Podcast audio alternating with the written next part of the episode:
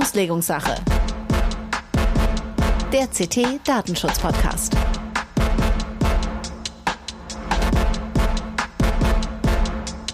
Hallo und herzlich willkommen zur Auslegungssache heute mit Episode 66. Wir zeichnen auf am äh, 13.07.2022 und mein Name ist Holger Bleich, ich bin Redakteur bei CT. Heute vielleicht ein bisschen nasal unterwegs und auch ein bisschen hüstelig, weil jetzt hat es mich auch erwischt. Ich habe seit zwei Tagen Covid-19 und kränkle so ein bisschen zu Hause rum, aber nichts hält einem vom Podcast mit Jörg ab. Wir waren auch letzten Donnerstag, Jörg, zusammen äh, unterwegs bei einer Veranstaltung mit der Landesdatenschutzbeauftragten hier in Niedersachsen, Frau Thiel, die Rede und Antwort gestanden hat zu dem für dich so aufregenden und spannenden Thema Videoüberwachung im öffentlichen Raum. Aber es gab, nee, nee, äh, aber es gab lecker Essen danach und äh, es waren eine, einige interessante Gäste da. Auch teilweise Frau Thiel war ja schon bei uns im Podcast, äh, Peter Leppelt war im Podcast zum Beispiel. Äh, Rechtsanwalt Lachenmann war bei uns schon im Podcast. Also wir hatten schon einige, die, die, die wir dort dann mal in Real Life getroffen und auch einige Hörer. Hat mich sehr gefreut, haben auch viel schönes Feedback bekommen. Genau. Aber erstmal, hallo Jörg. sollten wir noch erwähnen. Iris, und Iris war natürlich auch hier im Podcast, genau. Hallo Iris. Genau. Hallo Iris. Und, und hallo, hallo Holger. Ja, hallo Holger. Ja, genau. Wir sind äh, mit Wir sind ein bisschen chaotisch Jahren unterwegs fängt, heute. Aber fängt der Pod das Podcast-Leben an, äh, den, wenn man mir den kleinen Karlauer erlaubt. Und ähm, ja, wir haben ein interessantes Thema mitgebracht und wir haben einen interessanten Gast, den ich vorstellen darf. Unser Gast heute ist Rebecca Weiß. Hallo Rebecca, herzlich willkommen. Hallo Jörg, hallo Holger. Hi Rebecca. Ich darf dich kurz vorstellen. Ähm, Rebecca Weiß ist Leiterin ist sicherlich auch ganz vielen bekannt, Leiterin Vertrauen und Sicherheit beim Bitkom e.V. Was das ist, wird sie uns gleich erzählen, für die, die es nicht wissen. Sie ist äh, Volljuristin, hat in Deutschland und in der Schweiz studiert, hat dann einen Master gemacht in, in, in Glasgow und sie leitet äh, bei Bitkom die Abteilung für Vertrauen und Sicherheit betreut da die inhaltliche Arbeit in den Bereichen Datenschutz, Wettbewerbs- und Kartellrecht, Trust Service und digitale Identitäten. Das klingt so, als würde es dir nicht so schnell langweilig, äh, Rebecca. Ich kenne dich vor allen Dingen aus dem Datenschutzumfeld beim Bitkom und sie vertritt den Bitkom auch äh, in verschiedenen Expertengremien beim BSI und äh, auch unter anderem, das finde ich ganz interessant, bei Gaia X. Auch das müssen wir wahrscheinlich mal als eigenes Thema machen, aber ich glaube, dazu werden wir heute nicht kommen. Jedenfalls nochmal herzlich willkommen, Rebecca. Vielen Dank. Ich freue mich, da zu sein, tatsächlich. Sehr schön. Uns, dass, wir freuen uns, dass du da bist. Erklär uns doch mal, was ist denn der Bitkom und wen vertritt er so? Was ist der Bitkom? Das ist eine sehr schöne Frage. Der ähm, Bitkom ist natürlich Deutschlands Digitalverband. Wir vertreten über 2000 Mitgliedsunternehmen und ähm, ja, haben im Prinzip das Ziel, Deutschland zum führenden Digitalstandort auszubauen und bearbeiten deswegen natürlich die ganze Bandbreite auch an Themen, die sich in der Digitalisierung so stellen. Äh, einige davon, hast du ja gerade aufgezählt, fallen äh, natürlich auch in, in meinen Zuständigkeitsbereich, also alles rund um Datenschutz und Daten, aber eben auch alle Technologiefragen, äh, alle Technologieentwicklungen. Ähm, äh, IT-Sicherheit natürlich ein ganz, ganz großes Thema. Und daneben auch die, ähm, ja, die Transformationsprozesse in den sich digitalisierenden Industrien. Also das ist für uns natürlich auch ein ganz, ganz wichtiger Bereich, immer wieder zu schauen, wie äh, können die Mitglieder, also die Unternehmen in Deutschland, im Transformationsprozess unterstützt werden. Digitalunternehmen ist ja auch ein weiteres Feld. Ne? Also ich, bei der Gelegenheit wollte ich nochmal sagen, dass wir auch, also der Heise Zeitschriften, nee, der Heise Zeitschriften, Heise Medien, Entschuldigung, wir haben Umfirmen, äh, dass wir auch. Ja, aber erst vor so sind. 13 Jahren. Ja, ja, ja, ja. ähm, genau, wir sind auch Mitglied im, im Bitkom. Äh, wir haben natürlich auch einiges mit, mit Digitalisierung zu tun, aber ich wollte nur sagen, ähm, bei 2000 Unternehmen, das sind natürlich nicht nur Tech-Startups, sondern, äh, sondern da ist auch viel Mittelstand dabei. da sind da auch große Konzerne dabei, die, ihr, äh, die bei euch Mitglied sind. Genau, äh, in der Tat. Also ich finde es auch ganz, ganz schön. Also sowieso natürlich, dass wir heute hier den, den Podcast zusammen machen, aber natürlich auch, dass ihr eben auch Mitglied seid, weil das äh, natürlich auch zeigt, dass sich ähm, auch die Medienlandschaft digitalisiert. Ne? Deswegen ähm, ja, seid ihr unter anderem auch bei uns. Und in der Tat äh, vertreten wir Unternehmen jeder Größe. Also es sind äh, natürlich eine ganze Reihe Startups dabei, also über 500. Ähm, Großteil der Mitgliedschaft, also wirklich absoluter Großteil, ist ähm, Mittelstand und dann aber eben auch ähm, deutsche und auch weltweite Konzerne und eben in der Tat nicht nur, das nur in Anführungsstrichen, ähm, IT-Unternehmen, ne? also sag ich mal so kerndigitale Unternehmen, sondern eben Unternehmen äh, jeder Art und ähm, aus, aus jeder Branche, weil ähm, wir natürlich auch, wie denke ich mal, die allermeisten Menschen heutzutage vor äh, vielen Jahren erkannt haben, dass es nicht eine analoge Wirtschaft und eine digitale Wirtschaft gibt, sondern es gibt eine Wirtschaft, die sich digitalisiert und die sich eben in verschiedenen äh, Stadien dieses Transformationsprozesses befindet. Und ähm, die, die Kern, Kernunternehmen, ne, also alles so aus dem klassischen ITK-Sektor, äh, die haben, haben natürlich äh, digital Anliegen und auch Bedürfnisse, aber ähm, natürlich auch äh, die, die, die Pharmaindustrie, die Landwirtschaftsindustrie, äh, ähm, im Bankenbereich natürlich äh, gibt es eine ganze Reihe auch äh, Digitalisierungsentwicklungen, ähm, die, die ganz spannend sind. Und wir versuchen natürlich immer die, die Mehrwerte, die sich äh, durch den Fortschritt in einzelnen Branchen schon ergeben, auch nutzbar zu machen für andere Sektoren. Weil sich ja doch häufig zeigt, dass bestimmte gedankliche und auch technologische Prozesse von ähm, nahezu jedem Unternehmen mal gemacht und durchdacht werden müssen. Und wir versuchen natürlich immer den gedanklichen Fortschritt, der vielleicht in einem Sektor schon gemacht wurde, ähm, auch in andere Branchen äh, zu bringen und so ja vielleicht auch äh, zu verhindern, dass manche Fehler ne, sozusagen dreimal gemacht werden in drei Branchen, sondern dass man eben auch, auch voneinander lernt und voneinander profitiert, Kooperationen auch zwischen den äh, Sektoren fördert und ähm, deswegen ist also die, die Breite und auch die Diversität unserer Mitgliedschaften also ein ganz, ganz großer Vorteil auch unserer inhaltlichen Arbeit, weil wir eben über alle Branchen hinweg schauen. Wofür ich euch mal explizit loben möchte, sind diese hervorragenden Arbeitspaper, die ihr immer herausgibt. Also die haben wir äh, auch jenseits der, der Mitgliedschaft hat damit nichts zu tun, die sind ja meistens öffentlich auch verfügbar. Äh, und die haben ja wirklich schon in, in wirklich in die diversesten Rechtsbereichen äh, sehr, sehr gute Dienste belastet. Das letztens erzählt, dass du da auch mitarbeitest und so, ne? Ja, also die sind wirklich sehr, sehr hilfreich. Ja, ich erinnere an die, an die, ich erinnere an die vergangene Folge, als wir genau. zum Thema, zum Thema Blockchain, Bitcoin und Kryptowährungen und so und im Zusammenhang mit Datenschutz gesprochen haben. Ähm, da hat uns ja auch als Basis, ich hatte das damals auch in den Shownotes verlinkt, äh, ein Arbeits- oder ein, wie nennt man es, ein Leitfaden, glaube ich, Rebecca, ne, das Bitcoin weitergeholfen. Ja. Genau, also war ähm, jetzt zu dem Thema war es in der Tat ein Leitfaden. Ähm, und ich, ich glaube, dass zu ganz, ganz vielen Themen äh, dieses Zusammenarbeiten von Experten eben auch aus unterschiedlichsten äh, Unternehmen ähm, dazu führt, dass wir, also ich sag mal so schön praxisnah dann auch in unseren Leitfäden die Themen aufarbeiten können. Und ähm, also ich sag mal, gerade jetzt so bei mir im, im Bereich Datenschutz muss man, glaube ich, ganz klar auch sagen, wir sind der, der größte freiwillige Zusammenschluss von Datenschutzexperten, den es gibt.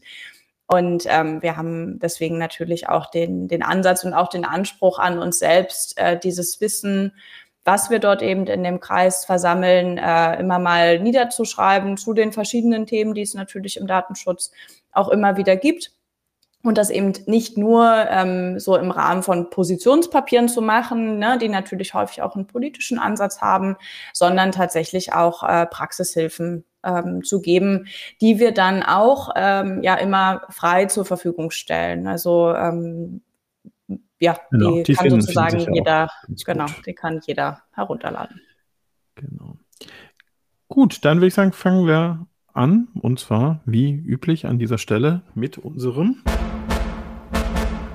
das Bußgeld der Woche. Unser Bußgeld der Woche kommt heute aus Norwegen.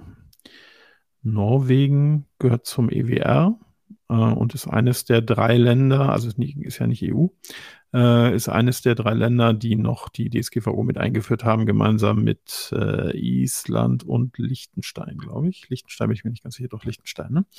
Ähm, und deswegen gilt auch die DSGVO, deswegen können wir auch mal für, für Bußgelder nach Norwegen schauen. Äh, und ich fand das insofern, also ich fand es inhaltlich interessant und ich fand es insofern ganz witzig, als dass der Bußgeldempfänger hier das, das norwegische Parlament ist. Das hat also ein, das norwegische Parlament hat ein Bußgeld bekommen, gar kein ganz geringes, zwar umgerechnet etwas über 200.000 Euro. Und dieses Storting ähm, hat, so nennt sich das, ähm, hat das Bußgeld bekommen wegen einer Reihe von Datenpannen, die sich im Herbst 2020 ereignet haben. Und dabei gab es insbesondere einen, ähm, einen unautorisierten Zugriff von Dritten auf die E-Mail-Accounts von Parlamentsabgeordneten und Beschäftigten der Verwaltung. Ähm, und tatsächlich ist es so, dass man wohl auch nachweisen können, dass die gespeicherten Daten auch abgeschöpft wurden und auch weiterverkauft wurden. Also es hat sich jemand äh, Betroffener gemeldet ähm, der Hinweise von seiner Bank bekommen hat auf äh, Auffälligkeiten. Und deswegen kann man wohl sagen, da ist dann auch tatsächlich was, was, was mit passiert. Ähm, und vorgeworfen wurde dem Storting, ähm, dass sie keine ausreichenden Sicherheitsmaßnahmen eingeführt hatten für die E-Mail kann man sicherlich auch äh, gut drüber streiten, was jetzt sich angemessene Sicherheitsmaßnahmen auch Stand der Technik für E-Mail ist. In dem Bescheid steht, dass sie weder eine Zwei-Faktor-Authentisierung äh, für den Login noch vergleichbare wirksame Maßnahmen implementiert haben. Und es gab auch kein adäquates Verfahren zur regelmäßigen Evaluierung getroffener Sicherheitsmaßnahmen. Also auch das steht in Artikel 32, dass man Sicherheitsnahmen nicht nur treffen muss, sondern man muss sie auch regelmäßig dann evaluieren. Auch das hatte das Parlament nicht getan und deswegen stellte die Behörde eine Verletzung der Pflicht des Stortings, Ich spreche es wahrscheinlich grauenhaft falsch aus, aber äh, gemeint ist das Parlament, fest, technische und organisatorische Maßnahmen zu implementieren, die ein dem Risiko angemessenes Sicherheitsniveau gewährleisten. Äh, daneben gab es noch den Vorwurf des Verstoßes gegen den Grundsatz der Integrität. Und wie gesagt, 200.000 Euro finde ich nicht so wenig, wäre in Deutschland natürlich überhaupt nicht vorstellbar. Ähm, ja, das ist das Bußgeld der Woche. Rebecca, was meinst du? Angemessen? Ja, ob, ob die Höhe an, angemessen ist, ähm, kann ich jetzt nicht so ganz in der Tiefe beurteilen. Ich, äh, ich finde es aber äh, in der Tat ein exzellentes Beispiel für das Bußgeld der Woche, so aus, aus verschiedenen Gründen. Ähm, einmal, weil es natürlich inhaltlich die Bedeutung der Datensicherheit auch nochmal äh, so schön betont. Das ist, ist ja was, was, denke ich, wir alle, die, und, die sich seit vielen Jahren im Datenschutz bewegen, äh, immer gesagt haben. Ich meine, das ist ja auch nicht erst durch die Datenschutzgrundverordnung gekommen, aber das Bewusstsein dafür ist ja bei ganz vielen ähm, äh, also Unternehmen oder eben auch Behörden ne, oder öffentlichen Einheiten noch nicht ähm, auf dem Stand, wie es sein sollte und ähm, sich immer wieder bewusst zu machen, dass natürlich Datenschutz und Datensicherheit einfach zwei Seiten derselben Medaille sind, ist, ist glaube ich, ein ganz wichtiger Schritt, um in einen Zustand zu kommen, äh, wo Daten ne, immer auch in einem, in einem äh, ausreichenden, adäquaten Maße dann äh, wirklich geschützt sind. Weil man muss sich ja immer vor Augen führen, die, die Datenschutzgrundverordnung selber, ne, durch alle, alle Regeln, die wir so haben, ne, Datensparsamkeit und die ganzen Rechtsgrundlagen, die ich brauche, um überhaupt äh, ein Datum erheben zu können, das bringt ja nicht so viel, weil es, äh, wenn ich nach hinten quasi alle Scheunentore offen lasse, ja, also nach vorne beschränke ich zwar und lasse nur ganz wenig irgendwie rein, aber nach hinten lasse ich alle Scheunentore offen, weil ich mich um die Datensicherheit nicht kümmere, dann ähm, ist eben auch mit der, mit der größten Restriktion beim vorderen Scheunentor einfach nichts gewonnen. Und ähm, ich finde, das ist, ist gut, dass dieses Bußgeld äh, ne, auch, auch diesen Komplex hier nochmal so deutlich zeigt. Also es zeigt außerdem, finde ich auch einen ganz wichtigen Punkt, dass äh, Datenschutz und eben natürlich auch äh, Datensicherheit bei alltäglichen Prozessen so wichtig sind. Ja, ich meine, wenn es hier um, um E-Mail geht, das ist natürlich was, ähm, das, das gibt es überall. Ja, also ich kann mir kaum vorstellen, dass es noch irgendein Unternehmen oder irgendeine Behörde gibt in Europa, ob jetzt EU, EWR, ne, ähm, die, die, die keine E-Mails braucht. Also das ist so, ne, das ist ja so, ein, so ein Standardinstrument natürlich.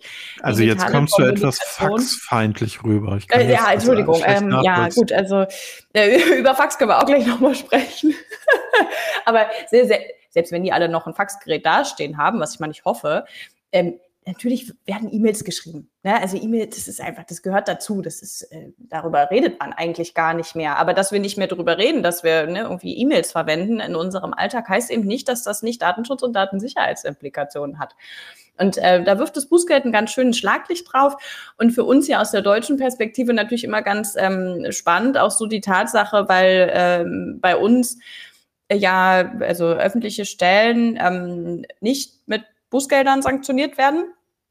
Äh, ne, so das äh, rechte Tasche, linke Tasche Phänomen und äh, gab ja auch mal so, so Aussagen, dass wir das eben in Deutschland so umgesetzt haben, weil ähm, Behörden würden sich ja immer rechtskonform verhalten. Deswegen bräuchte man dieses Sanktionsmittel ja nicht. Also ähm, auch nochmal ein ganz interessanter ähm, Aspekt, der dann hier natürlich zum, zum Tragen kommt. Also insofern habt, habt ihr das gut ausgewählt.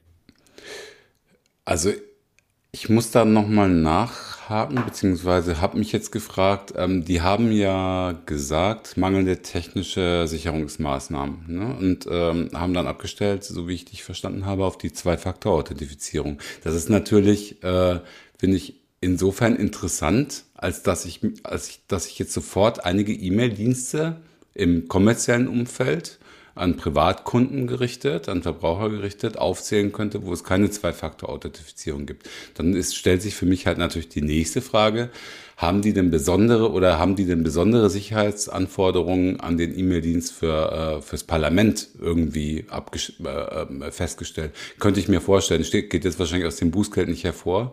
Aber das, das fände ich, fände ich halt interessant zu wissen. Da würde mich auch mal interessieren, ob äh, das Webfrontend, das, wenn es eins gibt, ich weiß es ehrlich gesagt nicht, im Bundestag oder in den, in den, äh, in den Landesparlamenten, ob die Webfrontends da äh, zwei Faktor abgesichert sind. Also da bin ich, wäre ich mir jetzt, würde ich jetzt nicht die Hand für unbedingt ins Feuer legen. Nee, wir hatten doch tatsächlich auch ein ähnliches Phänomen und auch Zugriff auf äh, auf die, auf die Infrastruktur des, des Bundestages, auf die E-Mail-Infrastruktur. Ja, wobei das, wobei das ja, glaube ich, teilweise, das waren ja, waren ja irgendwie Phishing, Phishing-Mails und dann waren es halt irgendwelche aktiven Inhalte und, und Angriff oder sonst irgendwas, keine Ahnung. Ich meine, genau das Gleiche könnte hier natürlich auch passieren, aber hier offensichtlich äh, gab es ich habe keine Ahnung, ich, ich, ich weiß jetzt nicht, wie der, wie der Angriff da passiert ist, deswegen kann man natürlich wenig dazu sagen. Aber dass sie auf eine Zwei-Faktor-Authentifizierung abstellen, das ist mir im E-Mail-Bereich, ich weiß nicht, wie oft das schon vorgekommen ist, aber ähm, wenn das in Deutschland jetzt Schule machen würde, auch im kommerziellen Bereich, also im Unternehmensbereich, glaube ich, dann hätte man, äh, könnten die Landesdatenschutzbehörden hier schon mal gut ihre Konten füllen. Also, naja, gut. Das, wollte, ich nur ange, wollte ich nur angemerkt haben. Es soll jetzt keine Anregung sein. Das tun sie ja nicht, ne? Das ist ja die, Ja, nee, nee, ich meine, ich meine im Unternehmensbereich. Also ähm, also sagen wir es Auch mal so. da geht das ja nicht direkt an die Behörde, ne, sondern an die Landeskasse. Ja, okay, klar. Aber sagen wir es mal so. Es gibt äh, eine Reihe, eine gute Reihe von äh, auch Bitkom-Mitgliedern, äh, E-Mail-Diensten, äh, die durchaus eine Zwei-Faktor-Authentifizierung anbieten, allerdings alle dann nur in, äh, als Opt-in. Und dann frage ich mich halt auch, ob das reichen würde. Also wenn man sich jetzt zum Beispiel, ich nenne mal einen Namen, bei GMX ein Konto erstellt, dann ist das, äh, ist das natürlich erstmal nicht Zwei-Faktor abgesichert. Aber man kann es aktivieren. Ich, äh, mein Vater, äh, mit, mein gut betagter Vater, ähm, klickt sich da ein Konto, äh, aktiviert die Zwei-Faktor-Authentifizierung nicht, wird gehackt und darüber wird überall in seine anderen Konten reingestiegen. Was ist das? Was ist, ne? Also verstehst du, was ich meine? Wenn ich, diese, da, ich, ich meine nur, das ist das, was mir sofort in den Sinn gekommen ist, da wird ein ganz schönes Fass aufgemacht. Also wenn man das konsequent weiterdenkt. Auf jeden Fall. Meine persönliche These ist, dass man E-Mail und Datenschutz besser nicht konsequent weiterdenken sollte, weil man dann schnell zu einem Ergebnis kommt, dass wir dann ein sehr großes Problem hätten, was wir vielleicht heute äh, nicht aufmachen wollen, ähm, vielleicht am besten überhaupt nicht aufmachen wollen. Aber wir sind ja schon mittendrin im Thema. Wir sind nämlich im Thema, ähm, ja, hier Verwaltung, aber auch Unternehmen und äh, unser Thema ist ja heute so ein bisschen Unternehmen und Datenschutz. Wir haben viel ja aus Perspektive von Endnutzern gemacht. Ähm, und erstmal so, so die, die Überblicksfrage an dich, äh, Rebecca. Ähm, wo drückt denn der Schuh? Also ohne jetzt schon sehr in, in die Details zu gehen, das machen wir dann nachhinein, aber so, was, was sind so aus deiner Sicht die, die größten Punkte, die oder die größten Schmerze im Moment? Die, die, die größten Schmerze bei der Umsetzung der, der Grundverordnung. Ähm, ich, ich versuche mal vielleicht nur ein, ein paar rauszugreifen. Ähm, also es, ich glaube, man, man muss äh, so für den Einstieg festhalten, dass auch, ja, jetzt sind wir bei gut vier Jahren nach äh, Geltungsbeginn natürlich noch nicht alle Einzelfragen, alle Detailfragen für die Umsetzung ähm, geklärt sind. Ne? So, das, das ist quasi erstmal der Status quo. Das heißt, die, die Unternehmen haben äh, in ihrem Umsetzungsaufwand immer wieder so ein paar offene Fragen, weil ähm, sich die Rechtsprechung noch nicht ganz äh, zu, zu bestimmten Punkten geäußert hat äh, weil wir eben schon auch sehen, dass bestimmte Sachverhalte unterschiedlich bewertet werden. Also das, ich meine, die Herausforderung haben wir natürlich im deutschen Raum ohnehin durch die äh, föderale Aufsichtsstruktur, aber eben durchaus auch, ähm, sag ich mal, der im europäischen Vergleich. Und ähm, das ist, das ist, glaube ich, was, was wie so, ein, wie, so, wie so eine allgemeine Schwere auch die, die Umsetzung belastet.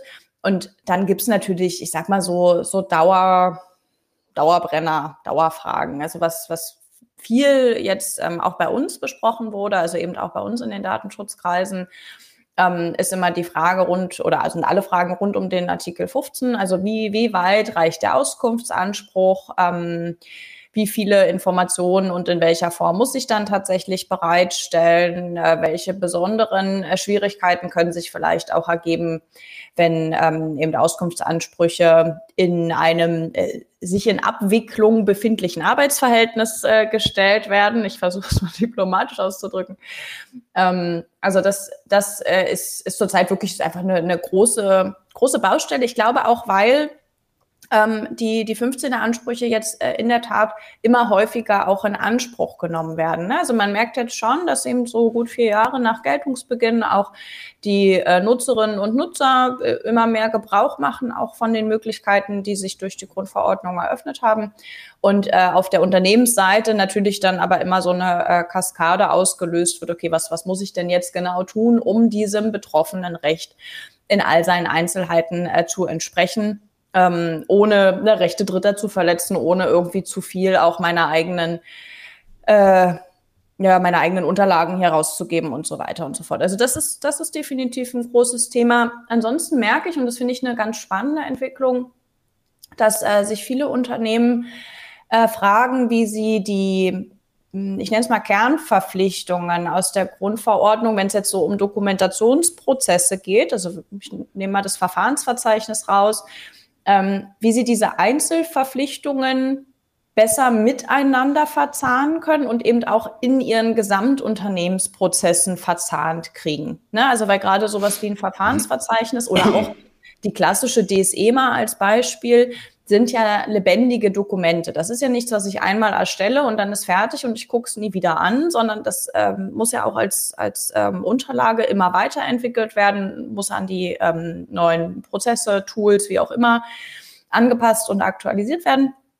Und äh, wie, man, wie man diesen Aufwand gut handelbar macht, äh, ne, kommt jetzt immer mehr in den Fokus. Das finde ich, finde ich eigentlich interessant, weil so die ersten zwei, drei Jahre nach Geltungsbeginn und eben auch in dieser Zwischenphase zwischen 16 und 18, also ähm, ne, ab 2016 wussten wir, wie der Text der Grundverordnung aussieht und dann äh, 18 eben der Geltungsbeginn. Aber in, in dieser Phase haben wir natürlich uns erstmal sehr, sehr stark alle damit beschäftigt, was überhaupt zu tun ist. Ja, also was will die Grundverordnung von mir? Was muss ich für Dokumentationsprozesse aufsetzen, was für Tools brauche ich dafür, was habe ich vielleicht schon und so weiter. Und jetzt geht es eben wirklich immer mehr auch um die Frage, wie kann ich es in ein gutes, schlüssiges, funktionierendes Gesamtsystem bei mir im Unternehmen gießen.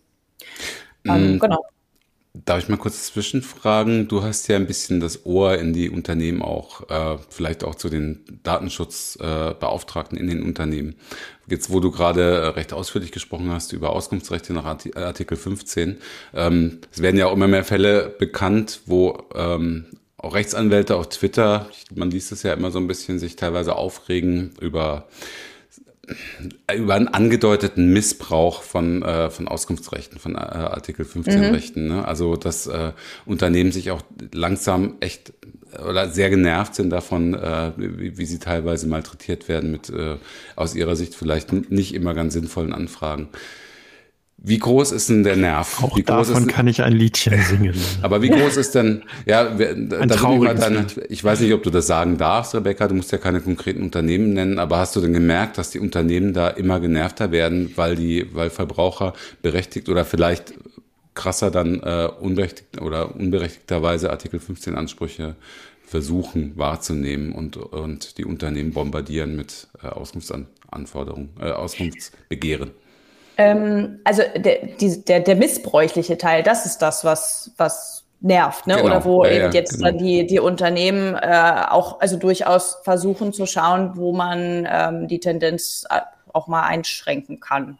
Hm. Das, das ist schon zu merken. Also, ich, also merkst du schon, dass es, dass, äh, dass es mehr wird, also dass sie ein bisschen genervter werden, die Datenschutzbeauftragten. Nein, nein, das ist nicht die Frage. Der Missbrauch, der Missbrauch nimmt zu. Genau.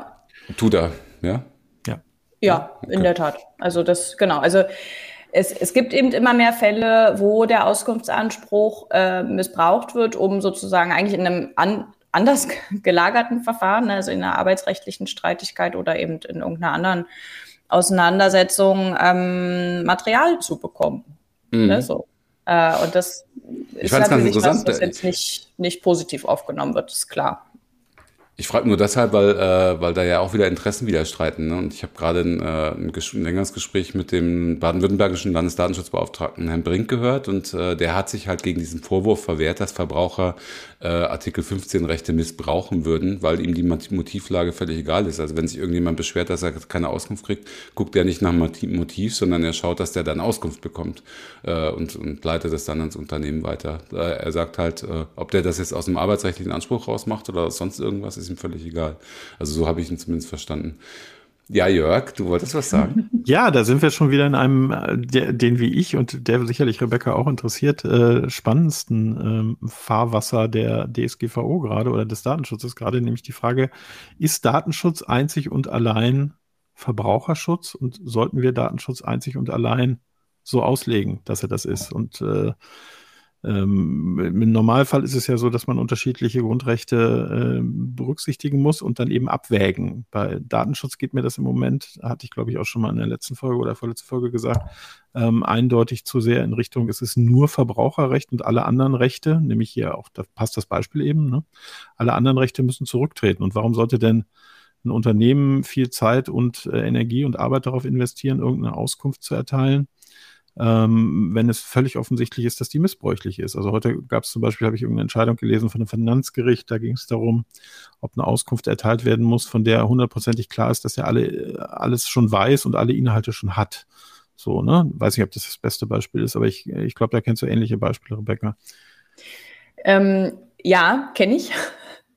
Und ähm, ich, also ich finde auch deine Frage ganz interessant, so, also verstehen verstehen wir oder verstehen viele Datenschutz zu sehr nur noch als äh, Verbraucherschutz. Und ich nehme, ich nehme diese Tendenz auch wahr. Mir fehlt auch ganz häufig äh, die, die Gesamtabwägung. Ähm, weil so wie du sagst, ne, Datenschutz ist ja nicht äh, das einzige Recht, ist auch eben nicht äh, das einzige Grundrecht, was es irgendwo gibt, sondern wir, wir müssen ständig und in ganz, ganz vielen Konstellationen widerstreitende Rechte abwägen. Und äh, die Überhöhung immer nur eines Rechts führt quasi automatisch zu, zu Fehlergebnissen. Interessanterweise, und das hatte ich neulich gelesen, äh, wird jetzt auch immer mal wieder versucht, diese Tendenzen auch einzufangen, wenn man das mal so sagen kann. Also ich hatte jetzt äh, neulich zum Beispiel gelesen, dass die EU-Kommission quasi ein, ein Schreiben aufgesetzt hat, äh, zur, zur Auslegung vom äh, 6.1f, weil ich glaube, die Niederländer hatten so ein Papier rausgegeben, was im Prinzip gesagt hat, kommerzielle Interessen können keine berechtigten Interessen im Sinne vom 6.1f sein.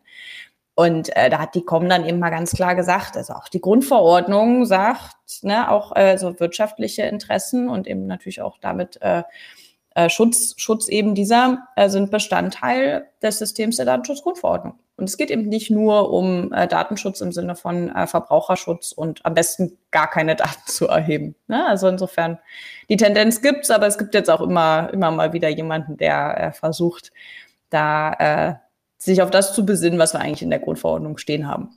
Mhm. Auf der Veranstaltung, die Holger am, am Anfang erwähnt hat, von Privacy Ring, ging es äh, um die ähm, Kollision von äh, Verbraucherrecht in Form von Videoüberwachung auf der einen Seite und auf der anderen Seite war aber ein Kunstprojekt betroffen. Das Kunstprojekt hat Leute äh, hat, hat rausgefilmt, hat aber Leute so schemenhaft ähm, dargestellt und da kam halt auch in dem Gespräch raus, dass die Kunstfreiheit hier bei der Abwägung offensichtlich auch überhaupt keine Rolle gespielt hat. Und ähm, ne, also wir reden ja nicht nur von Wirtschaftsinteressen, wir reden auch von Forschungsinteressen und äh, ähm, von vielen anderen. Und das finde ich im Moment äh, eine gefährliche oder eine unschöne Tendenz, äh, vor allen Dingen von Seiten der Aufsichtsbehörden, dass es eben nur Verbraucherrecht ist. Ja, aber siehst ich du finde, das anders? Das siehst du anders, Holger. Ja, ich finde, vielleicht ist das auch ein bisschen künstlicher Widerspruch, weil ich, ich finde einfach, dass beides berücksichtigt werden muss. Also, ähm, also ja, ja, das ist der Punkt, dass beides berücksichtigt werden müsste. Aber wird es ja eben, also zumindest. Ja, aber Rebecca, sagst du denn dann, sagst du denn dann, äh, dass die, äh, die, äh, die Anforderungen und äh, die auch die, die Interessen von Unternehmen hintanstehen müssen gegenüber den jetzt im Pendel ausschlagenden Verbraucherrechten bezüglich des Datenschutzes. Sprich, dass ähm, die Unternehmen hintanstehen, weil, weil, die, weil die Verbraucherrechte dermaßen aufs, aufs Panel gehoben werden. Meinst, meint ihr das so? Oder? Der, ja, ja? Also die, die, ja, ja, ja, solche Konstellationen äh, gibt es durchaus. Na gut, also ihr seid ja auch beide Unternehmensvertreter. genau, was soll man anderes sagen?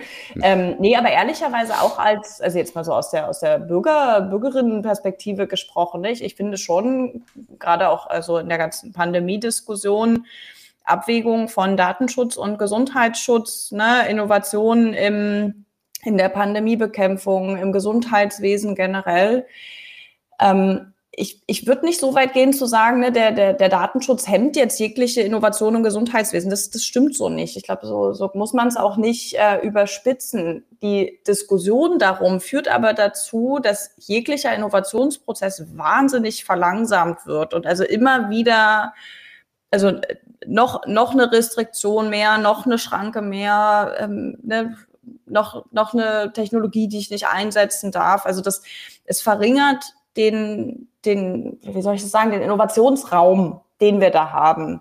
Und ja. ich glaube, da ist es schon wichtig, dass man immer mal wieder sich darauf besinnt, dass wir eben nicht immer vom, vom Datenschutz aus denken und dann irgendwie vielleicht mal auch andere Rechte mit dazu denken, sondern dass es ja eigentlich auf so einer Gleichordnungsebene diskutiert werden müsste.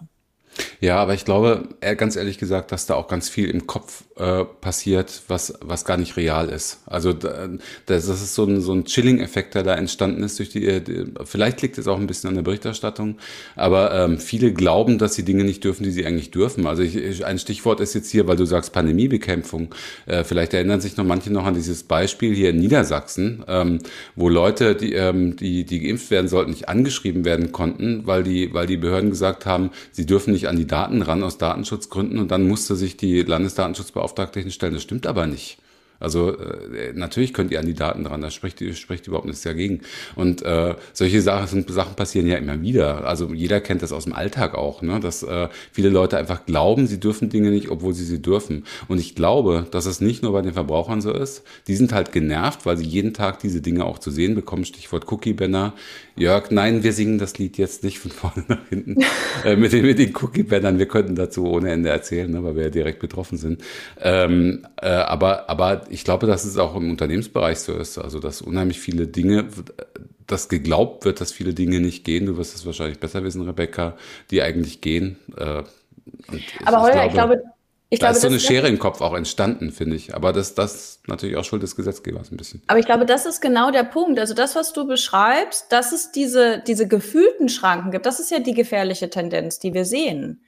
Ähm, weil ob das jetzt immer alles fachlich richtig ist, ne, oder wir äh, ne, so dann oder ne, in, der, in der juristischen Auswertung dann äh, auch immer mal sagen können, das ist eigentlich alles gar kein Problem. Die gefühlte Unsicherheit führt dazu, dass ganz viele Dinge nicht gemacht werden. Und ich glaube, das ist ein Fakt, mit dem wir uns auseinandersetzen müssen. Ne, dann kann, man kann sich jetzt immer hinstellen und sagen, die Grundverordnung sagt es doch gar nicht so, ist doch gar kein Problem. Es ist aber ein Problem im Markt.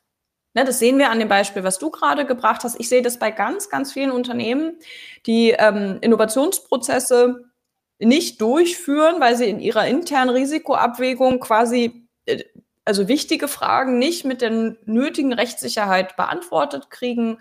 Deswegen das Bußgeldrisiko natürlich auch nicht abschätzen können. Das ist ja auch ein, ist ja auch so ein, ist ja auch ein Baustein. Ich muss ja irgendwie wissen, wenn ich jetzt einen neuen Prozess anstoße, einen riesen Innovationsprozess aufsetze, ähm, ich, der, muss ja irgendwie mal an der Compliance-Abteilung vorbei. Ich sag's mal so ein bisschen platt, ne? Und wenn die sagen, pff, wir wissen eigentlich nicht.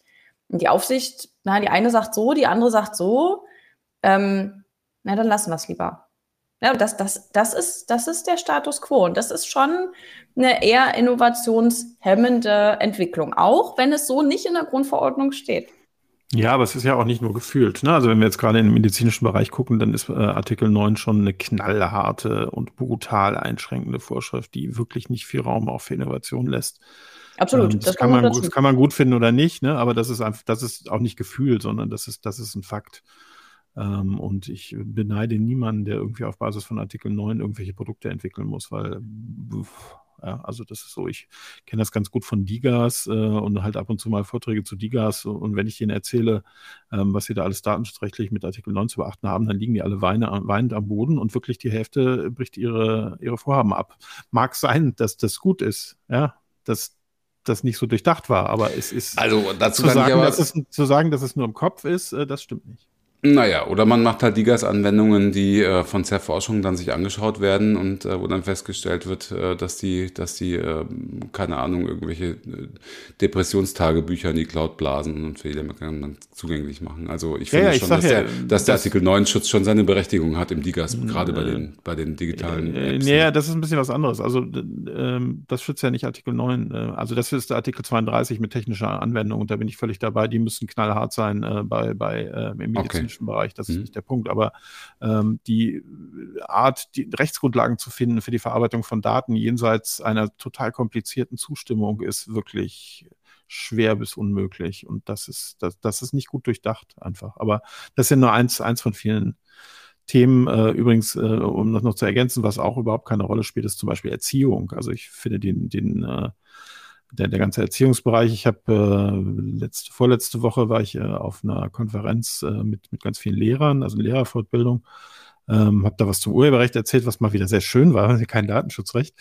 Ähm, habe mir aber angehört, was die so für, für, für Anforderungen an, an Datenschutz haben. Und das war so dermaßen brutal. Ich, wenn ich das im Unternehmen hätte, hätte ich nur gesagt, okay, ist ein kalkulierbares Risiko, können wir machen. Und äh, aber was die da alles hatten, bis hin zu, du darfst keine keine Daten von deinen Schülern auf gar keinen Fall auf deinem privaten Handy haben, äh, darfst keine Bilder von deinen Schülern machen, nicht mal mit, mit Einverständnis der Eltern und äh, also knallhart und äh, was, was ihr natürlich äh, auch als Eltern kennt, du, kennst das ja auch, Holger, den, den ganzen Affentanz um äh, Videokonferenzsoftware und ähm, alles, was da, auch die, die Clouds und so weiter, ähm, auch, auch das ist irgendwas, was, äh, wo ich mir ein bisschen mehr Rücksichtnahme jenseits des knallharten, auf dem Papier stehenden Datenschutzes wünschen würde. Ich finde, das, was du gerade angesprochen hast äh, mit den, mit den Fotos, ne? also Bilder von, seien es jetzt Schüler oder eben auch andere Gruppenkonstellationen, ähm, das war, glaube ich, auch so ein Bereich, wo die Grundverordnung Diskussionen angestoßen hat, die, die wir so auf jeden Fall vorher nicht geführt haben. Und ich, ich habe nicht den Gesamtüberblick jetzt nur so über die EU. Ich hatte aber schon den Eindruck, dass das äh, in Deutschland eine sehr besondere Debatte war, die eben auch dann sehr schnell in die Richtung lief, am besten keine Fotos mehr zu machen. Und nun kann man natürlich sagen, ich weiß nicht, ne, also wir alle kennen das bestimmt noch so aus unserer, ähm, aus unserer Schulzeit oder vielleicht auch aus der Uni-Zeit, ne, dass es eigentlich irgendwie ganz nett war, wenn es dann so Klassenfotos gab und die standen auch immer mal auf der Schulwebseite damals, das weiß ich noch. Und nun kann man vielleicht sagen, ne, gut, wir sind in einem anderen digitalen Zeitalter angekommen. Wir müssen vielleicht auch mehr hinterfragen, ne, was so für Inhalte im, im Netz stehen, gerade von Kindern und Jugendlichen. Aber ich habe die, ich habe die Debatte damals wirklich als sehr, sehr, also restriktiv wirkend empfunden. Also es ging wirklich immer in die Richtung, am besten keine Fotos zu machen. Und das fand ich schon, also ich fand es jetzt mal unabhängig vom Fachlichen, ich fand es einfach so schade, ja, dass dann eben so viele ähm, soziale äh, Zusammenkünfte auf einmal nicht mehr in Bildern festgehalten wurden, die dann natürlich, also ne, es geht ja um, um das Teilen, geht ja nicht nur ums, äh, ich mache das eben für, für, meinen, für meinen eigenen Gebrauch, ne, sondern um es dann auch mal auf eine Webseite zu stellen. Und ähm, ja, fand ich, fand ich erstaunlich, was der Datenschutz da, da losgetreten hat. Und letztendlich bevor wir gleich noch mal ein bisschen inhaltlich werden, ähm, ist es ja eine Frage, wie interpretiere ich Datenschutz? Datenschutz ist ja nicht in, äh, in Stein gemeißelt äh, als die, die zehn Gebote oder so, sondern es ist eine Frage auch bei den Aufsichtsbehörden, wie lege ich es aus? Und da vermisse ich eben, um das nochmal abschließend, meinen Vorwurf da diesbezüglich zu formulieren und mein, meine, mein Diskussionsangebot und äh, dass, dass man eben bei der Auslegung, finde ich, andere Interessen auch berücksichtigen sollte. Aber wo wir gerade bei anderen Interessen sind, wolltest du noch was sagen, Holger? Nee. Gut. Komm, das kommt noch, das kommt noch, das kommt noch. Aber okay. später gleich. Wo wir gerade bei anderen Interessen sind, ein Thema, von dem ich sehr stark vermute, Rebecca, dass es dich bewegt ähm, und euch bewegt, äh, ist äh, Drittstaatentransfer. Ähm, da äh, bin ich jetzt in meiner Eigenschaft als Berater, sowohl als interner Datenschutzbeauftragter von Heise als auch als Rechtsanwalt, einfach an einem Punkt, wo ich seit, ja, eigentlich seit Wegfall vom, vom Privacy Shield die totale Rechtsunsicherheit habe. Ich kann eigentlich Leute nicht vernünftig beraten und äh, es, ist, es endet immer ähm, unzufrieden letztendlich, sowohl von unserer Seite, weil wir halt nicht sagen, es ist so, ähm, noch von Mandantenseite, der sagt, naja, aber alle anderen machen es doch ganz anders. Und äh, das, das, berühmte alle anderen Argument, das ich auch sehr liebe. Ähm, internationaler Datentransfer, ihr habt ein tolles, ganz tolles, ich habe mir das mal angeschaut, tolles Prüftool für, für Mitglieder allerdings nur entwickelt, ähm, für ein ganz wunderbares Projekt, das sich TIAS nennt. Das hatten wir schon mal hier in der Sendung. Ähm, ich weiß gar nicht mehr, wofür die Abkürzung steht. Das ähm, Transfer Impact Assessment. Ja, genau. Transfer Impact Assessment, ganz, ganz großartig. Ähm, das ist jetzt irgendwie eine Belastung, die für jedes Unternehmen noch oben drauf gekommen ist, dass man das noch machen muss. Auch total sinnvoll, weil man, das hat echt eine Auswirkung auf das, was man da macht, nämlich absolut null keine. Ähm, solche Themen, so TIAs, DSFAs, äh, aber bleiben wir vielleicht erstmal bei, bei internationalem Datentransfer. Äh, wie, wie, wie, wie nehmt ihr da sowas wahr? Ähm, ja, äh, also im Prinzip äh, ähnlich wie du es gerade beschrieben hast, man ist seit dem Wegfall des Privacy Shields äh, vor zwei Jahren ähm, in einem mehr oder weniger dauerhaften Gefühl der, der Rechtsunsicherheit. Das ist wahnsinnig un, unbefriedigend. Ähm, wir haben damals auch, ich kann mich daran irgendwie noch gut erinnern, ne, das Urteil kam ja auch im Sommer. Dann haben wir irgendwie so, weiß ich nicht, zwei Wochen Schockstarre betrieben. Na gut, aber gesagt, so überraschend war es jetzt eigentlich auch nicht. Ne? Nee, aber natürlich nicht. Aber in, also wenn ne, in dem Moment, wo die Entscheidung kommt und sie kam ja auch ähm, mit einem, also nochmal anders gearteten Impact als der Wegfall von Safe Harbor damals, weil wir überhaupt keine Grace Period und nichts hatten. Also war im Prinzip Urteil, Privacy Sheet weg. Weg. Grundlage ist einfach weg. So, das ist das, ist das was passiert ist in dem Moment. Und ähm, ja, deswegen war erstmal irgendwie so zwei Wochen lang, hm, ähm, ja, und jetzt und überhaupt. Und ähm, wir haben dann natürlich auch relativ schnell auch mit den Aufsichtsbehörden gesprochen, ähm, weil, weil wir natürlich dann auch kommuniziert haben, also die Beaufsicht, wir, wir nehmen dieses Urteil natürlich ernst, ja, also Grundlage ist jetzt weg, müssen wir uns drum kümmern, ähm, machen wir auch. Ähm, das geht aber nicht von Montag auf Dienstag. Also das, das war auch eine ganz, ganz klare Botschaft äh, von uns, dass wir gesagt haben, wir, wir kümmern uns, wir, wir schauen jetzt, dass wir das umsetzen, was der EuGH hier von uns möchte. Ähm, wir brauchen aber in der Tat ein bisschen Zeit, auch wenn der EuGH eigentlich jetzt keine Grace Period vorgesehen hat. Ähm, und da, also die Aufsichtsbehörden waren auch, ich sag mal, ein Stück weit verständigt natürlich an, an der Stelle. Die haben ja selber auch einen Riesenberg Arbeit übergeholfen bekommen durch das Urteil. Die waren ja darauf, glaube ich, auch jetzt nicht hundertprozentig eingestellt. Also da, das war, war schon recht konstruktiv. Naja, auf jeden Fall haben wir dann gesagt, gut, wir müssen jetzt also hier irgendwie die, die Kuh halbwegs vom Eis kriegen und müssen schauen, äh, wie wir die neuen Vorgaben umsetzen. Und ähm, so wie du sagst, äh, Jörg, sind wir eben in der Tat jetzt auch mit unserem Prüftool also fast fertig, ähm, was zumindest ermöglichen soll, dass eben The TIAS. genau, also genau das das Transfer mhm. Impact Assessment Tool, dass man den Transfer prüfbar macht. Ne, es ist ja ergebnisoffen. Also ich glaube, das muss man auch ganz klar sagen. Es ist nicht so, dass unser Tool quasi äh, am Ende des Tages immer dann ein grünes Licht anmacht. Okay, hier kannst du transferieren, wunderbar, musst dich nicht kümmern, also Sondern kein Generator. Nein, genau. Es ermöglicht einfach eine strukturierte Prüfung und es schlägt dann eben auch äh, vor allem auch natürlich technische äh, Schutzmaßnahmen vor, um den, ähm, um die transferierten Daten äh, abzusichern. Na so.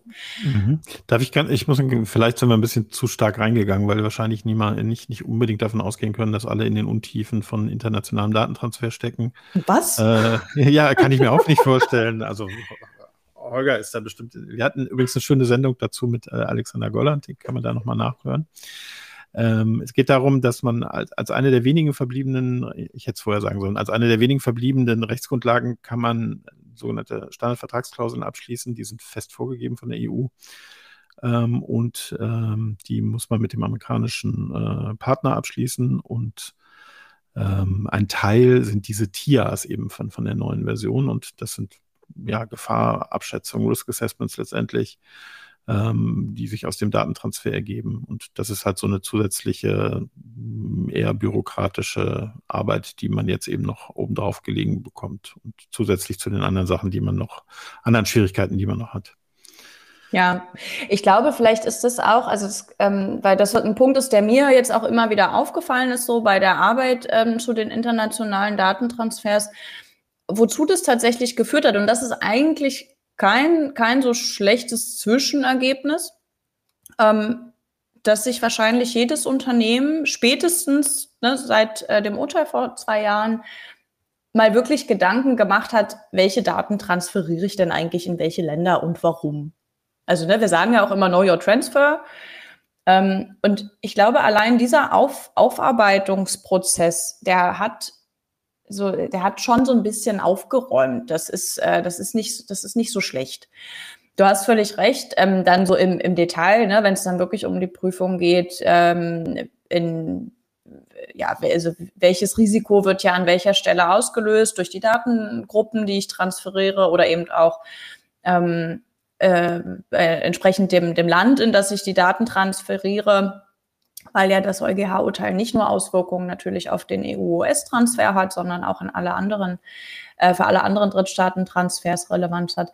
Da, da, da hast du völlig recht und der Aufwand ist einfach auch wirklich, ähm, der ist nicht unerheblich. Das war ja auch für uns so genau der Anstoß, dass wir gesagt haben, wir wollen ein bisschen Systematik reinbringen und wie so ein, wie so ein Stufensystem aufbauen. Äh, um überhaupt so, also ich sag mal, wieder einen Fuß auf den Boden zu bekommen. Ne? Weil wie so häufig im Datenschutz haben wir eben auch gemerkt, das Thema ist dann so schnell, so komplex, dass ganz viele Unternehmen einfach so, sie stehen wie vor so einer riesen Wand, ja, und wissen überhaupt nicht, was sie zuerst machen sollen. Und die, diese Struktur reinzubringen, hilft hoffentlich schon mal.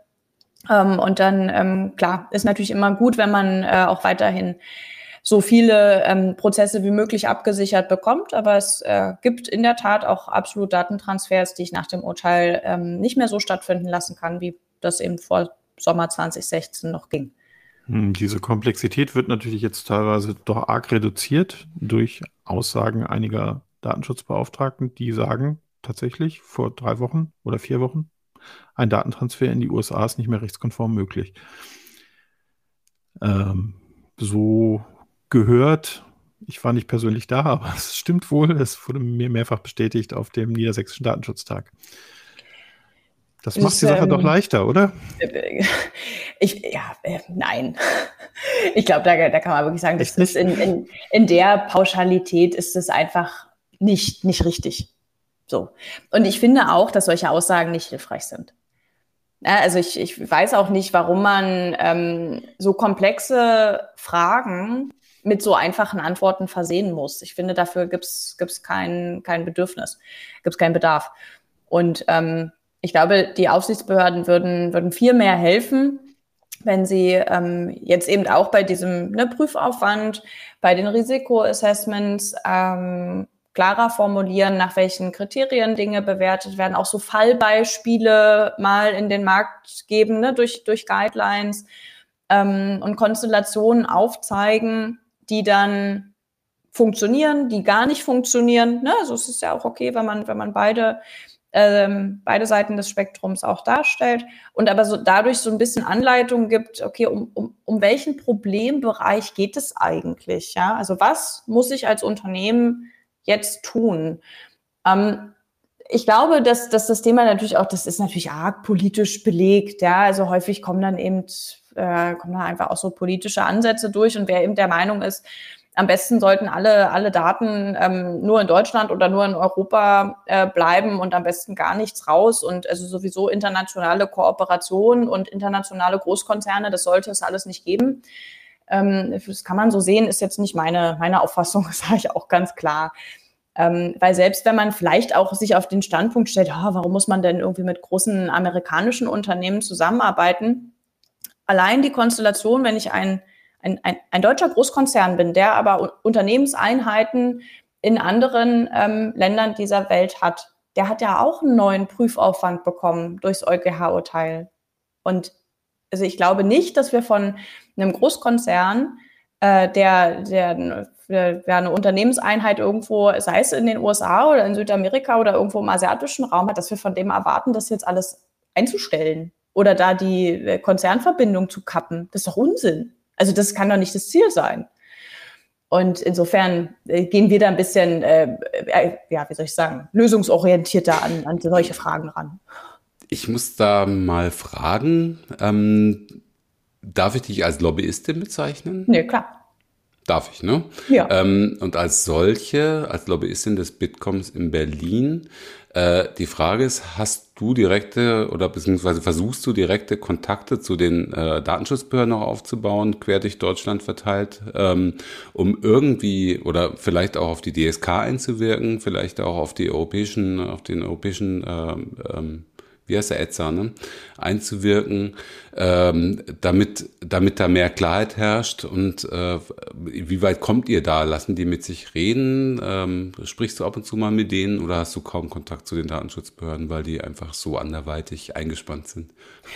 Ähm, nee, also es ist, ist in der Tat so, dass wir da einen ganz ähm, regelmäßigen und auch ständigen Dialog haben. Das ist, ähm, es ist auch essentiell, weil ich glaube, gerade oder nur durch Kommunikation miteinander und eben über die Grundverordnung, über wie verstehen wir bestimmte Regelungen, wie verstehen wir bestimmte Urteile und warum, ähm, kann, kann sich das Rechtssystem ja weiterentwickeln ne, und der Rechtsrahmen auch äh, praktikabel gestaltet werden. Also insofern ist es natürlich auch eine meiner Aufgaben, ne, also auch für unsere Mitglieder, mit den Aufsichtsbehörden äh, zu sprechen. Das machen wir auch häufig also in, in der Gruppe, ne? also die, die äh, Aufsichtsbehördenkollegen sind, äh, sind auch durchaus ganz gesprächsbereit, weil die ja davon auch profitieren. Ne? Also ähm, wenn sie Geschäftsmodelle erläutert bekommen, ne? technische äh, Abläufe mal erklärt werden, vielleicht auch Zusammenhänge in,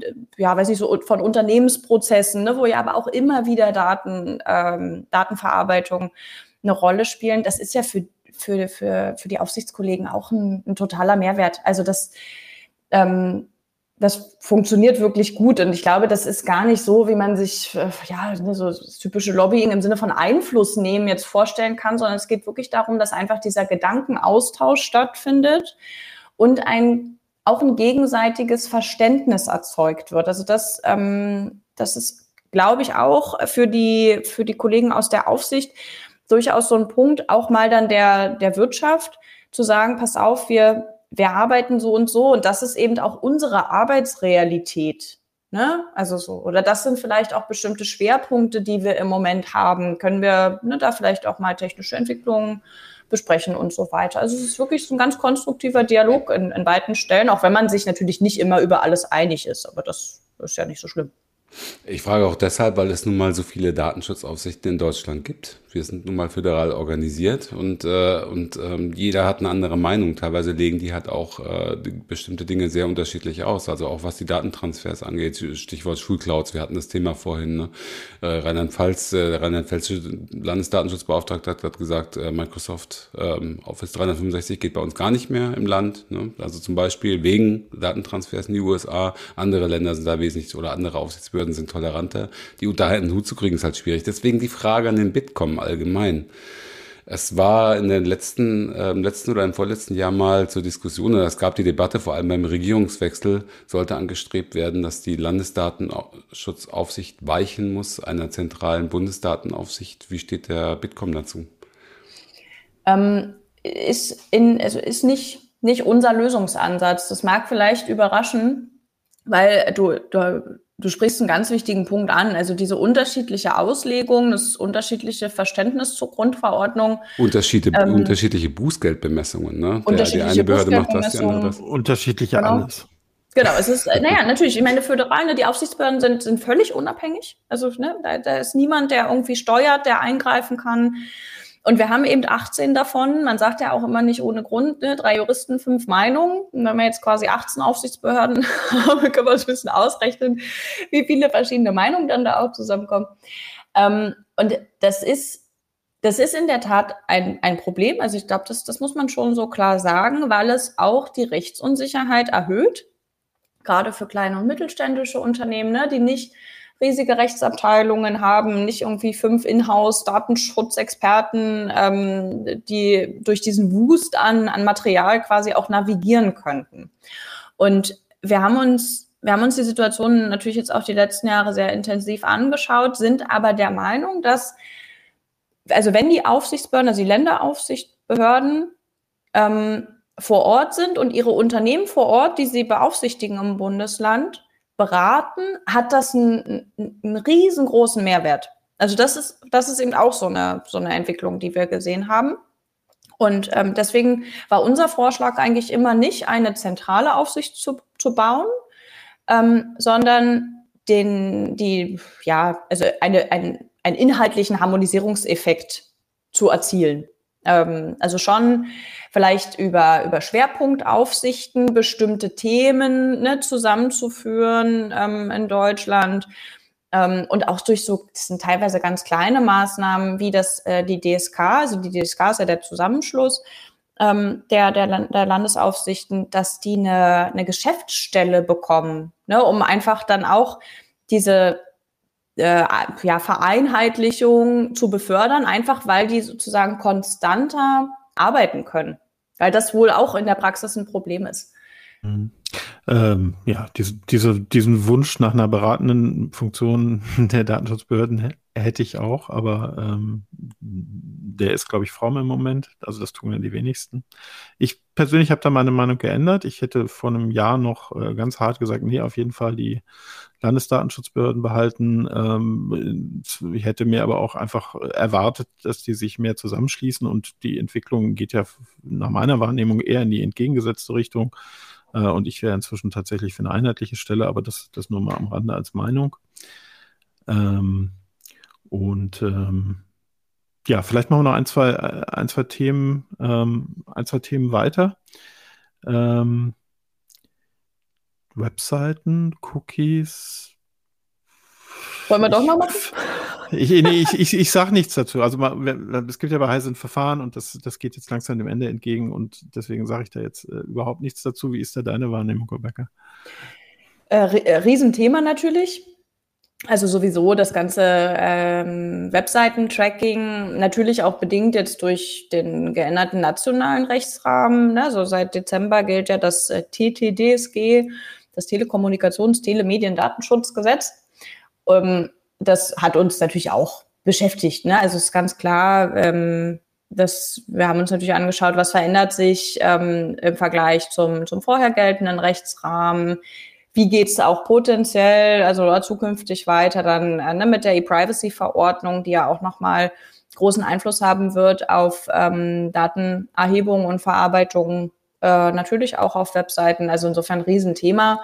Und ich glaube auch natürlich dadurch nochmal befeuert, dass äh, sich dass jetzt doch bei so vielen Nutzern äh, und Nutzerinnen äh, ja, so, also so ein, wie so ein Störgefühl entstanden ist, dass jetzt eben doch überall diese Cookie-Banner auftauchen und die dann ne, irgendwie also entweder eine Auswahl treffen müssen oder müssen sie es wegklicken. Also es ist schon sehr im Alltag angekommen.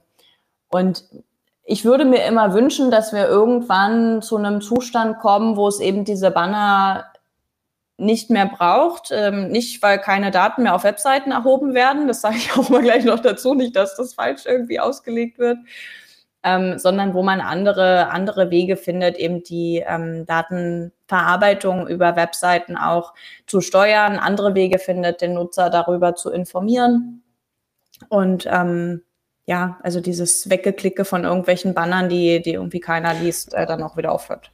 Da habe ich gleich eine Wissensfrage noch zu. Wir hatten im Vorgespräch schon mal ganz kurz drüber gesprochen zum Thema äh, TTDSG, was ja seit äh, Dezember 21 in Kraft ist. Ähm, dort gibt es ja in Artikel 26 genauso was ähnliches, wie du es gerade vorgeschlagen hast, nämlich äh, so eine website-übergreifende quasi Single Sign-On-Lösung, dass man da ähm, website-übergreifend sagen kann, ich will zum Beispiel keine Drittanbieter-Cookies zulassen, wie auch immer, wie auch immer das passieren soll. Das nennt sich äh, Personal Information Management Systems, also PIMS. Pimps. Und die sollen, die, die sind äh, festgelegt, oder beziehungsweise, dass die kommen könnten, wäre es festgelegt in TDSG, TDDSG Artikel 26.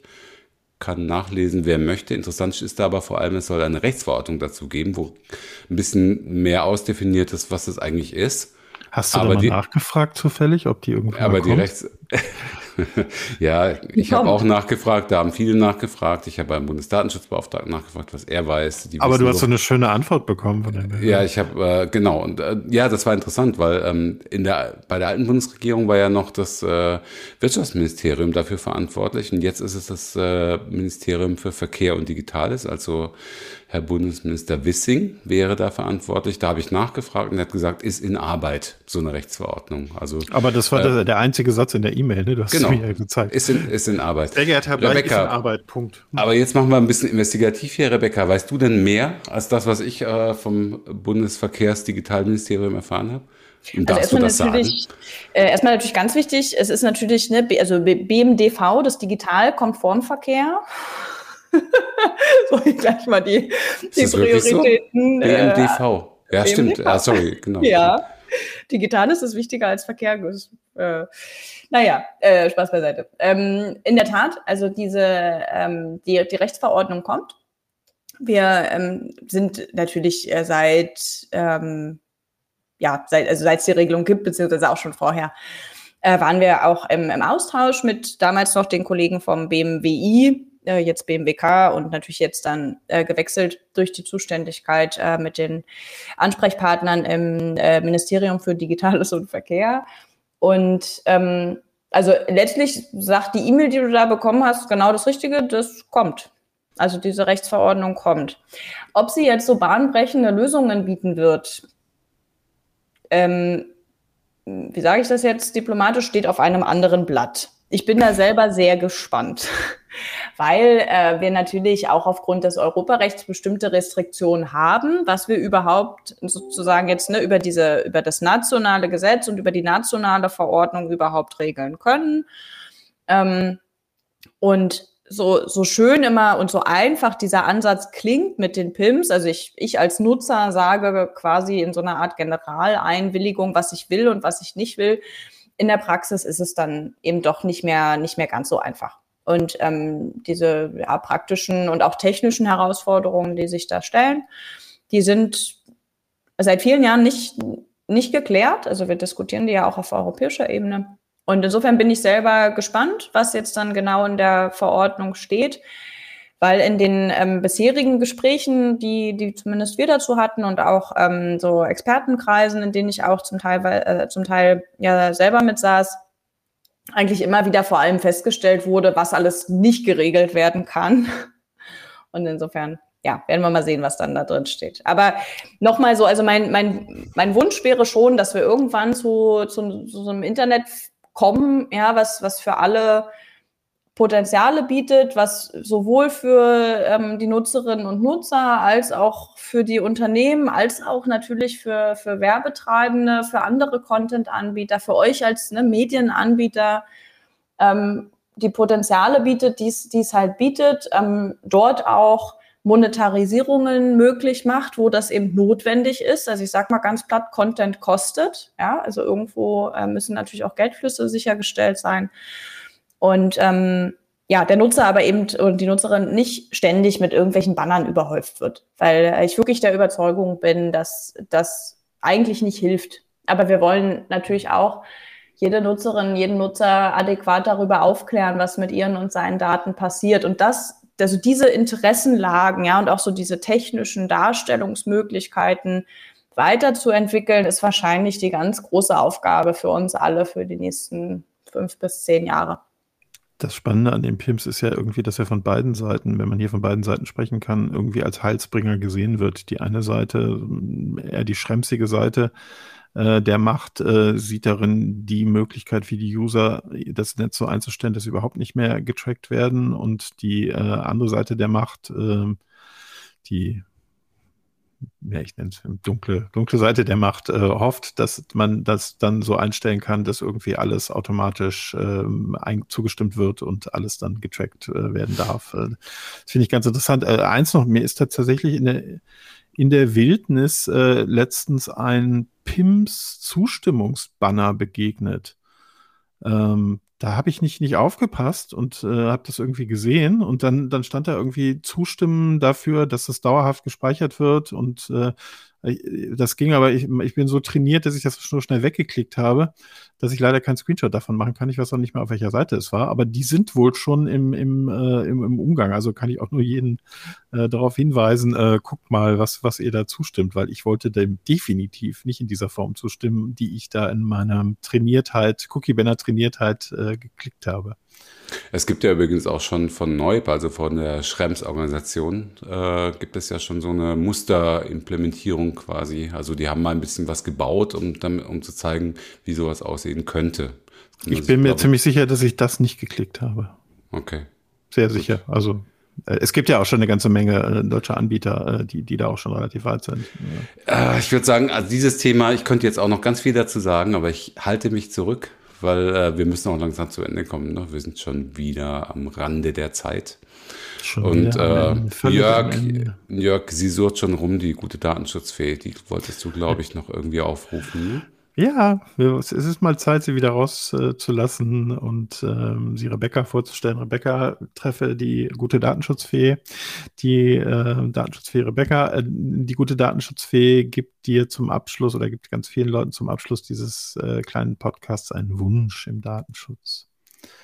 Den darfst du jetzt formulieren. Nur ein? Kriege ich nicht eigentlich immer Leider drei Wünsche von der Fee? Nee, das ist Datenschutz. Nee, nee. Aber die Fee ist Kompromissbereich, du kriegst zwei. ich, ich habe früher, man, äh, ne, man macht ja immer so Gedankenspiele als, als Kind, so mit, mit Feen und Wünschen. Und ich habe früher immer gedacht, wenn ich wirklich nur einen Wunsch kriege, dann wünsche ich mir halt drei Wünsche. Und dann habe ich drei. Sehr gut. Smart, das oder? Können, müssen wir leider aus Datenschutzgründen äh, müssen wir ablehnen. Müssen wir diesen, diesen Wunsch so völlig aus den Haaren herbeigezogen aus Datenschutzgründen. Na gut, also äh, dann bleiben wir bei den äh, vielleicht zwei Wünschen. Ich glaube, ich würde mir insgesamt fürs Datenschutzsystem immer wünschen, dass es mehr, mehr Balance, mehr Abwägung und mehr gegenseitiges Verständnis gibt äh, für sowohl die Potenziale als auch natürlich für ähm, bestimmte Sorgen und Ängste, mit denen äh, umgegangen werden muss. Aber also Ausgleich und Balance äh, ist, ist das, woran es zurzeit äh, ganz, ganz, ganz ja, maßgeblich fehlt. Und ähm, als zweiten Wunsch äh, vielleicht tatsächlich, dass wir die, die großen Errungenschaften, die ja die Grundverordnung durchaus für Europa gebracht hat, weiterentwickeln, jetzt natürlich auch im, im Interesse ne, so der, der digitalen Gesamtentwicklung, der Datenökonomie und hoffentlich damit irgendwann, und das ist ein, ein Fernziel, ich weiß, aber ich darf mir was wünschen, zu einem globalen Rahmen kommen, der für alle funktioniert. Wünschst du dir denn, dass die DSGVO nochmal angefasst und eventuell reformiert wird? Weil wir ja doch jetzt auch, glaube ich, im Laufe dieses Gesprächs wieder festgestellt haben, dass wir mit einigen Punkten oder dass jeder mit einigen Punkten immer nicht so ganz einverstanden ist. Blöder oder meinst du? Mit unterschiedlichen Punkten. ja, eben. Genau. Des Problems. genau, das, äh, ich glaube, das ist genau der Punkt, Jörg. Ähm, es, es gibt eigentlich zu, zu viele Punkte und ähm, also jeder, der damals an der Entwicklung der Grundverordnung mitgewirkt hat, ist wahrscheinlich äh, genau der Meinung wie ich, es wird, äh, wenn wir die jetzt nochmal aufmachen, kriegen wir sie nie wieder zu. Und ich glaube, man muss dann auch jetzt einfach sagen, gut, die Grundverordnung ist da, sie hat ihre Schwächen, sie hat auch ein paar Stärken, aber sie hat eben auch ihre Schwächen im Detail. Die müssen wir jetzt aber vielleicht auch mal fünf oder zehn Jahre wirken lassen. Wir müssen auch die Rechtsprechung wirken lassen. Wir müssen auch die Aufsichtsbehörden sich entwickeln lassen und natürlich auch uns als Unternehmen. Was man aber machen kann und was man auch machen muss, meiner Meinung nach, ist jetzt in, diesen, in den neuen Verordnungen, die wir ja zurzeit ähm, besprechen, also sei es der Data Act, sei es der AI Act, dass man immer wieder hinterfragt, können wir in diesen neuen Verordnungen vielleicht auch neue Tatbestände aufnehmen, ne? neue Verarbeitungstatbestände für Daten, Erleichterungen äh, für weiß nicht, noch, noch mehr Forschung für KI-Trainingsdaten, ne, wenn man jetzt wieder an, die, an den AI-Act und so denkt. Also immer wieder auch zu fragen, gibt es hier in dem Bereich eine Vorschrift in der Grundverordnung, die in der Anwendung ähm, Herausforderungen bereitet hat und können wir das einfacher machen, indem wir jetzt äh, hier sozusagen in dem neuen Gesetzestext eine Klarstellung oder einen, einen neuen Tatbestand aufnehmen. Ich glaube, das ist, äh, das würde helfen. Und das äh, würde eben auch helfen, bis wir wahrscheinlich irgendwann in fünf oder zehn Jahren äh, uns dann nochmal fragen, ob man wirklich an der Grundverordnung selber nochmal schrauben möchte. Mhm.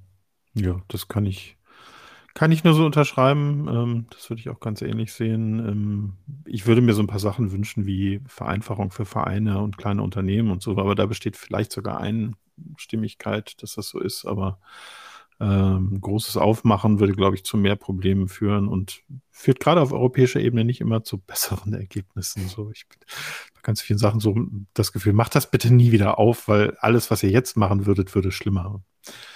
Aber ja, die gute Datenschutzfee war da. Ähm, wir danken dir, Rebecca, für das interessante Gespräch. Vielen Dank, dass du unser Gast warst. Ich danke Ist euch. Von mir vielen, vielen Dank. Genau, wir können schon mal ankündigen. Äh, das nächste Mal werden wir wieder mal einen Landesdatenschutzbeauftragten zu. Gast haben. Hat schon zugesagt. Und ähm, ja, einstweilen, Holger, dein Housekeeping, Housekeeping-Abschlussworte. Ach so, ja, das wissen doch mittlerweile alle Hörerinnen ja, und Hörer. Stimmt. Wir sind erreichbar unter ct.de slash Auslegungssache. Die Mailadresse ist auslegungssache.ct.de. Äh, und äh, wir freuen uns über Kommentare. Ich habe jetzt, muss ich ganz ehrlich gestehen, äh, diese Woche noch nicht reingeguckt zur letzten Episode. Würde mich ja echt mal interessieren, das ganze Thema Blockchain, ähm, ob, da, ob da viel aufgelaufen ist an Fragen auch nochmal. Auf jeden Nein, Fall. Nichts aufgelaufen. Ein, ein, Foren, ein Forenbeitrag. Gut, ja, also dann bleibt mir auch nicht mehr viel zu sagen. Dann können wir abschließen mit. Dann schließen ja. wir doch ab mit unserem obligatorischen. Schützt, Schützt eure, eure Daten. Daten. Sehr verbraucherschutzfreundlich gesprochen diesmal wieder. Aber Tschüss. mit einem Blick auf Industrieinteressen. Genau. Tschüss. Ciao. Macht's gut. Danke euch. Ciao.